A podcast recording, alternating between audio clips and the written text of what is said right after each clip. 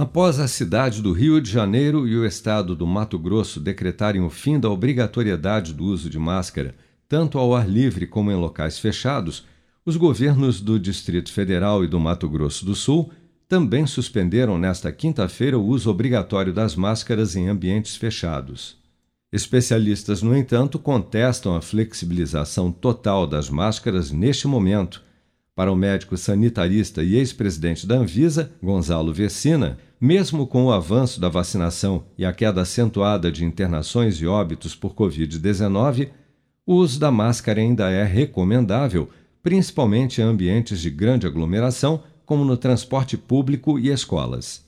Eu acho que ainda é cedo para liberar tão geral assim. Deveríamos manter a máscara no transporte coletivo, deveríamos manter a máscara é, nas unidades sanitárias e nas escolas. Mas é uma questão de, de semanas, uma, duas semanas, isso vai ser liberado. E aí volta a recomendação do uso de máscara para os portadores de comorbidades. Segundo os totais de diagnósticos confirmados e óbitos por Covid-19 reportados pelas secretarias estaduais ao Ministério da Saúde, o Brasil registrou nesta quinta-feira 588 mortes e 56.635 novos casos de Covid no período de 24 horas, elevando para 654.086 o total de óbitos relacionados à doença desde a primeira morte confirmada há dois anos.